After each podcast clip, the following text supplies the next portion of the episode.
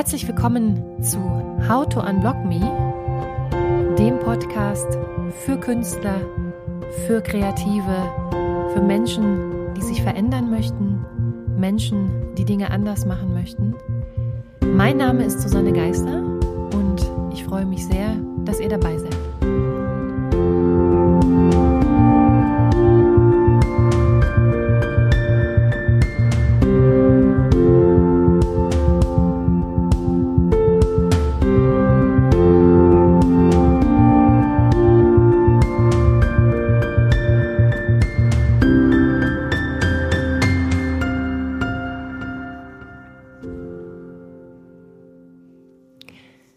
Herzlich willkommen äh, zurück zum Podcast How to Unblock Me. Heute wollen wir das Augenmerk auf das große Thema Kreativität und Erziehung legen. Und zwar deswegen, weil unsere Kreativität ganz, ganz stark beeinflusst wird von der Art und Weise, wie wir aufwachsen. Deswegen habe ich mir gedacht, ist das ein ganz wundervolles Thema in unserer Erziehung, äh, in unserer Beziehung zu unseren sozialen Bezugspersonen liegen ganz viele Ursachen und auch die Basis für unsere jetzigen Denkstrukturen, für unsere jetzigen Verhaltensweisen. Alles das, was wir jetzt leben und anwenden und auch denken, ist irgendwann einmal in unserer Kindheit, in unserer Jugend entstanden, hat sich manifestiert und ist zu einem Teil unserer Persönlichkeit geworden. Und äh, das kann ganz großartig sein. Oft ist es so, dass im, gerade wenn man äh, das Thema Blockade bespricht und auch das Thema Veränderungsprozess, äh, das der allererste Punkt ist, an den man anknüpfen muss, nämlich zu gucken, wer bin ich denn? Was sind meine Verhaltensmuster, die ich so am Tag habe? Sind die vielleicht sogar schädlich? Wenn ich mich verändern möchte, weiß ich vielleicht gar nicht, wie mache ich das? Und auch im Bereich Kunst und im Bereich Kreativität ist ein großes Thema, wie halte ich mich im Fluss? Das heißt, wie kann ich meine, äh, kann ich meine Kreativität steuern? Das ist eine große Frage. Geht das überhaupt? Ja? Wie kann ich meine Kreativität äh, mit meinem Alltag verbinden? Ein Punkt, den ich in meinen Künstlercoachings auch immer noch anspreche, ist die große Frage, wenn ich mich entschieden habe, hauptberuflich äh, Künstler zu sein. Das heißt, von meinem, von dem Verkauf meiner Werke zu leben. Äh, wie kann ich gesund bleiben? Denn meiner Erfahrung nach ist es so, dass ein Künstler keine Bühne braucht, um ein Künstler zu sein, sondern wenn wir Dinge erschaffen und wie wir bereits in dem letzten Podcast geklärt haben, das Resultat dieser Erschaffung einem der drei großen Bereiche der Kunst zugeordnet werden kann, dann sind wir Künstler und dann sind wir Kreative.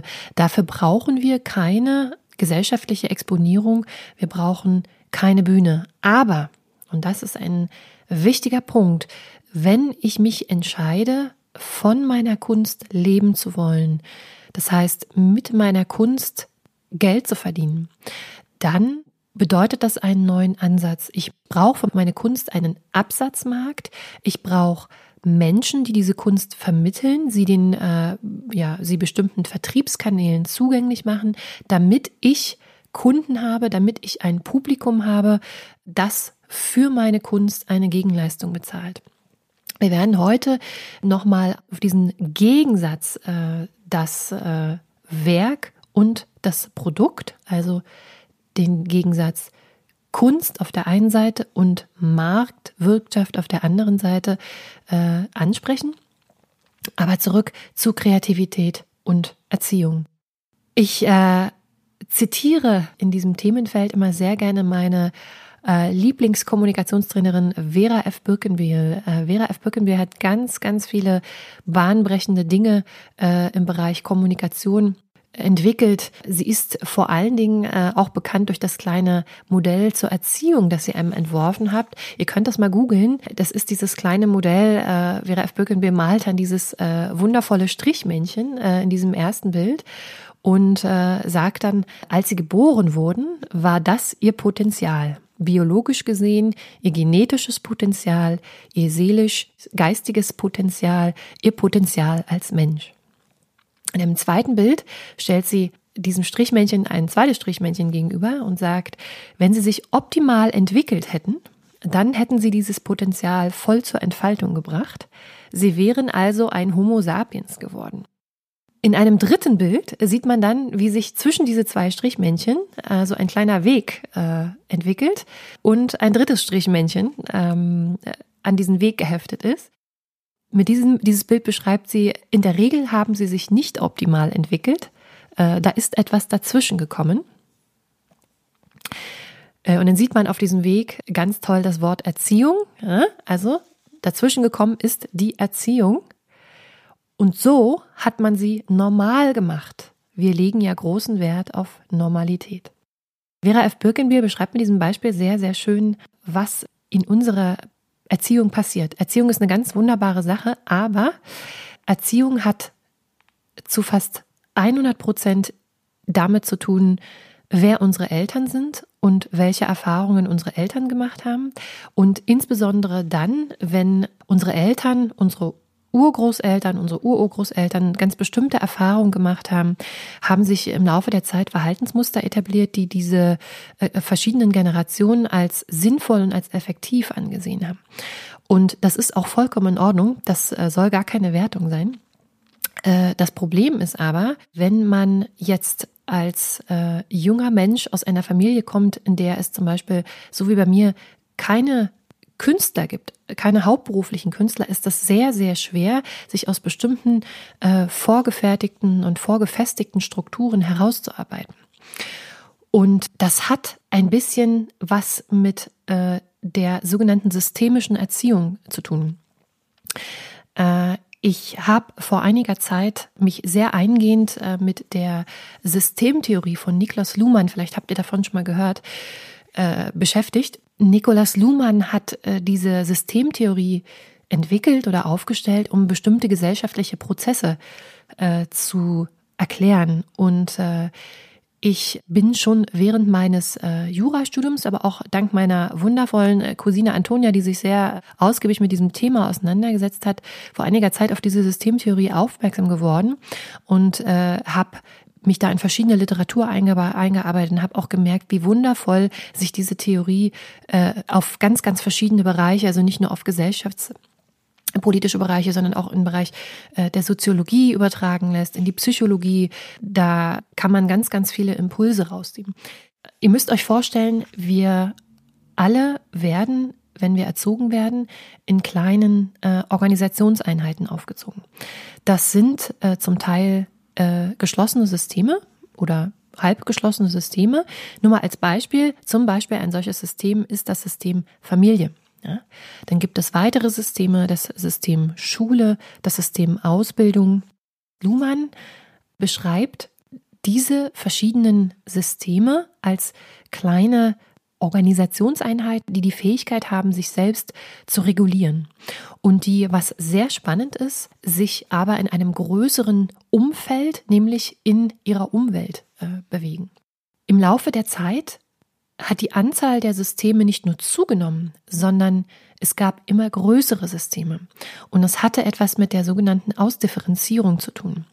Das heißt, äh, innerhalb dieser kleinen Systeme findet eine bestimmte Kommunikation statt.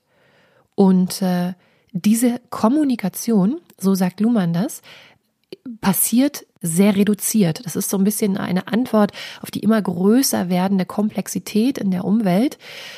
Die Systeme kommunizieren in gewisser Art und Weise eigentlich, wie man das aus der Computersprache kennt, binär. Ja, also wenn wir uns jetzt mal ein System rauspicken, zum Beispiel äh, das System äh, Politik, dann äh, ist die Kommunikation so aufgestellt, dass es in der Politik eben darum geht, äh, was ist moralisch, was ist unmoralisch.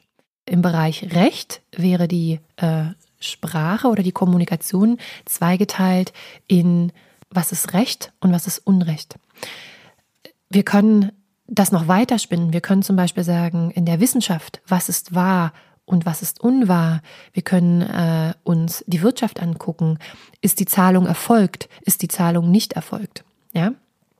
Und äh, diese kleinen als auch großen Systeme grenzen sich durch ihren Code, also durch die Art und Weise, wie sie ausstrukturiert sind und kommunizieren von ihrer Umwelt ab. Und das Problem ist aber, dass wenn diese Systeme auf andere Systeme treffen, es immer ein bisschen schwierig ist, miteinander zu kommunizieren, weil eben durch diese gegensätzliche äh, Kommunikation äh, oft der Anknüpfungspunkt fehlt. Ich hoffe, das war jetzt nicht zu theoretisch. Worauf ich hinaus möchte, ist, dass wir selbst äh, Teil dieser verschiedenen kleinen äh, Systeme waren und äh, speziell das System Familie. Äh, unsere Familie hat sich in ganz bestimmter Art und Weise ausgeprägt, basierend auf der Kommunikation unserer Eltern, unserer äh, Großeltern, Urgroßeltern und äh, mit dieser Kommunikation haben sich gewisse Erwartungshaltungen oder Erwartungen ausgeprägt. Und das Erste, was wir, und da kommen wir zurück zum Punkt Erziehung, das Erste, was wir lernen, ist, wie wir uns relativ schnell an die Strukturen, an die Kommunikation, aber auch an die Grenzen dieser Systeme anpassen. Das ist besonders schwierig, wenn man zum Beispiel aus einem äh, Haushalt kommt, der äh, nie, zum Beispiel nicht akademisch ist und man hat als Kind äh, Bestrebungen, äh, zum Beispiel zur Universität zu gehen, dann wird das äh, familiäre Umfeld äh, eigentlich weniger dazu geneigt sein, demjenigen die äh, Universität zu empfehlen, weil das eben etwas ist, was man äh, nicht kennt, was der Erfa eigenen Erfahrung äh, widerspricht oder womit man keine Erfahrung gemacht hat. Es ist etwas Unbekanntes, etwas, was man ähm, auch nicht äh, kontrollieren kann in dem Sinne. Äh, und äh, genauso ist es auch im Bereich äh, Kunst, wenn ich zum Beispiel aus einer Familie komme, in der äh, viele Familienmitglieder oft traditionelle oder konventionelle Berufe ergriffen haben oder zum Beispiel relativ früh eine Ausbildung gemacht haben, dann äh, wird es zumindest für diejenigen, die ähm, künstlerische Bestrebungen haben oder auch äh, ja einfach äh, die Bestrebungen haben, dort auszubrechen, sich zu verändern, um einiges schwerer sein, weil das komplette Umfeld eben nur bestimmte Seiten, nämlich die Seiten unterstützt, äh, die es auch äh, kennt und die es, mit denen es Erfahrung hat. Das ist gar nichts Schlechtes. Das ist einfach was ganz Menschliches. Meiner Erfahrung nach ist es aber immer ganz wichtig, bei seiner eigenen Entwicklung einmal zu reflektieren, wo komme ich her? Wie war meine Familie aufgestellt? Ich hatte euch in, in dem zweiten Podcast schon erklärt, dass äh, zum Beispiel in meiner Familie das Thema Sicherheit oder der Wert Sicherheit ein ganz, äh, eine ganz große Rolle gespielt hat, äh, bedingt durch die äh, gesellschaftlichen Umbrüche, die damals stattgefunden haben mit dem Fall der Mauer. Für mich war es ein ganz wichtiger Schritt, mich von diesem Sicherheitsgedanken über die Jahre hinweg zu lösen, also Risiken einzugehen. Es ist immer interessant zu sehen, in dem Jahr, in dem ich, ich mich auch selbstständig gemacht habe, war es auch oft so, dass die innere Stimme in mir fast täglich eins zu eins Bedenken geäußert hat, die denen meiner Eltern entsprach. Also ich habe das irgendwann mal freigelegt und es waren wirklich zum Teil auch eins zu eins die Worte, die in meinem Kopf waren, die äh, meine Eltern mir zum Beispiel in bestimmten Situationen als Kind vermittelt hatten. Das ist sehr, sehr spannend, wenn man das einmal freigelegt hat, sich da so zu reflektieren, von sich zurückzutreten und eben auch zu erkennen, was da in der Situation mit einem vorgeht. Der zweite Punkt, ähm, der bei dieser systemischen Erziehung ähm, hervorsticht, ist die Tatsache, dass äh, viele dieser Systeme komplett konträr sind zu dem, für was Kreativität steht. Also wenn wir uns jetzt zum Beispiel unsere Familie angucken oder zum Beispiel das System Schule oder Ausbildung, dann haben wir dort immer eigentlich zwei Pole, die sich gegenüberstehen.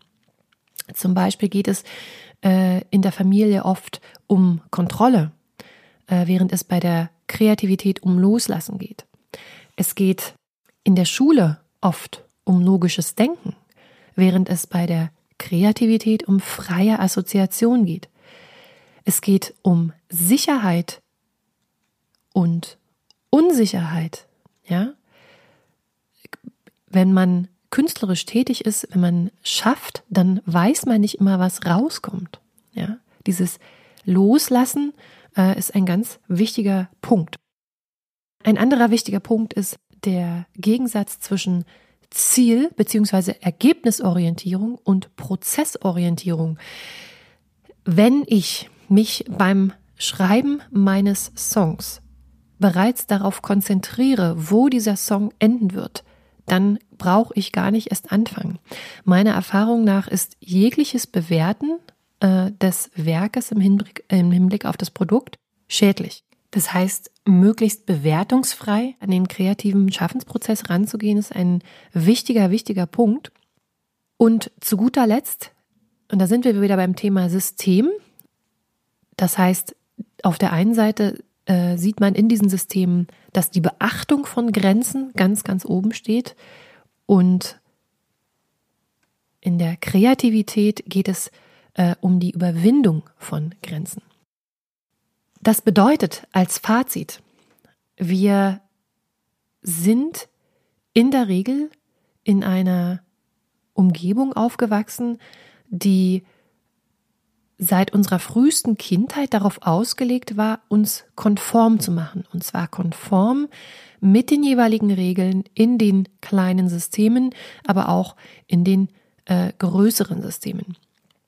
Und diese Konformität ist oft der Grund dafür, warum es uns später, wenn wir erwachsen werden, relativ schwer fällt, äh, zu verändern, auszubrechen, weil wir Julia Cameron hat es mal so schön beschrieben. Äh, sie bringt in ihrem Buch äh, eigentlich auch das Beispiel von dem sogenannten hässlichen Entlein ran. Das heißt, äh, unsere Familienmitglieder werden uns immer nur in dem spiegeln, was sie selber kennen, womit sie selber positive Erfahrungen gemacht haben. Aber, und das ist ein wichtiger Punkt, den hat äh, zum Beispiel Alice Miller einmal angesprochen, eigentlich ein sehr tragischer Punkt. Äh, aber vor allen Dingen unter Künstlern ist das ein sehr großes Thema auch.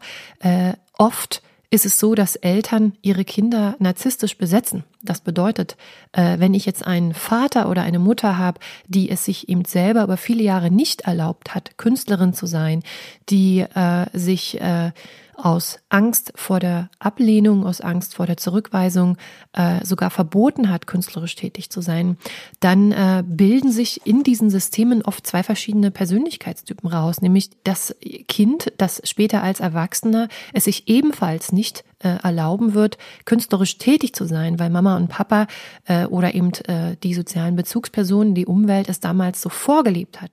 Oder aber es entwickelt sich das andere Extrem, was wie gesagt auch leider im Bereich äh, Kunst äh, ein starkes Thema ist, dass wir Kinder haben, die von den Eltern narzisstisch besetzt wurden. Das heißt, die Mutter, die sich selbst nicht erlaubt hat, Künstlerin zu sein, legt ihre ganze Energie äh, und äh, ihre ganze Kraft in das Kind, das ihren nicht gelebten Traum umsetzen soll, leben soll.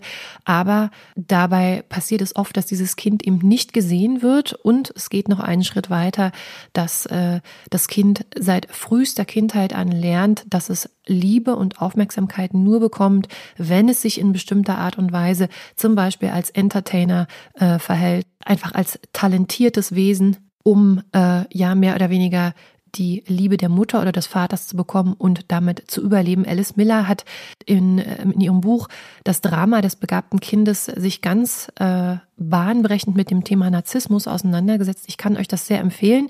Äh, keine leichte Lektüre, aber äh, erklärt so manchen, äh, erklärt so manche Persönlichkeit.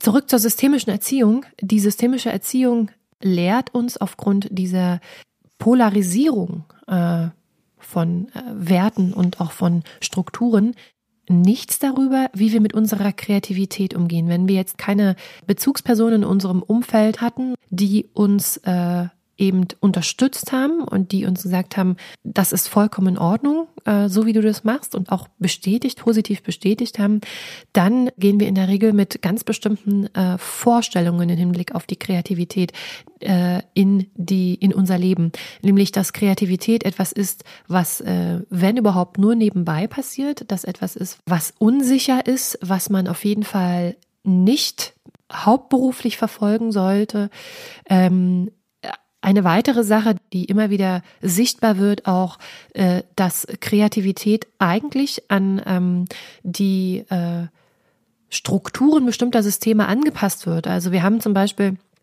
vorhin das Thema Markt und das Thema Wirtschaft gehabt und ein wichtiger Wert äh, in diesen Systemen ist nämlich die Leistung. Ja?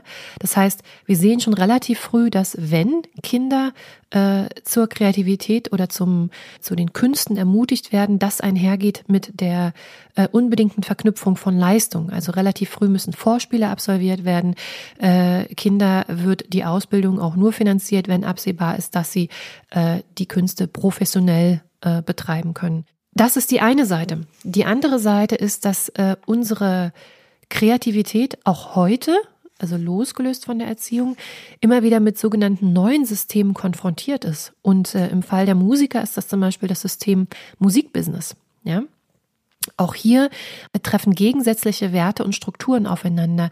Äh, Im Musikbusiness geht es darum, äh, ein Produkt zu verkaufen. Ja, etwas, was der Bewertung zugänglich ist und was einen messbaren Wert enthält. Demgegenüber steht das künstlerische Werk. Das künstlerische Werk ist etwas, was möglichst frei von Bewertung erfolgen muss und was sich nicht sofort monetär messen lässt. Ja, das clasht. Das heißt, äh, äh, wie viel Wert äh, ist mein Song, wenn ich ihn auf dem Markt verkaufen will?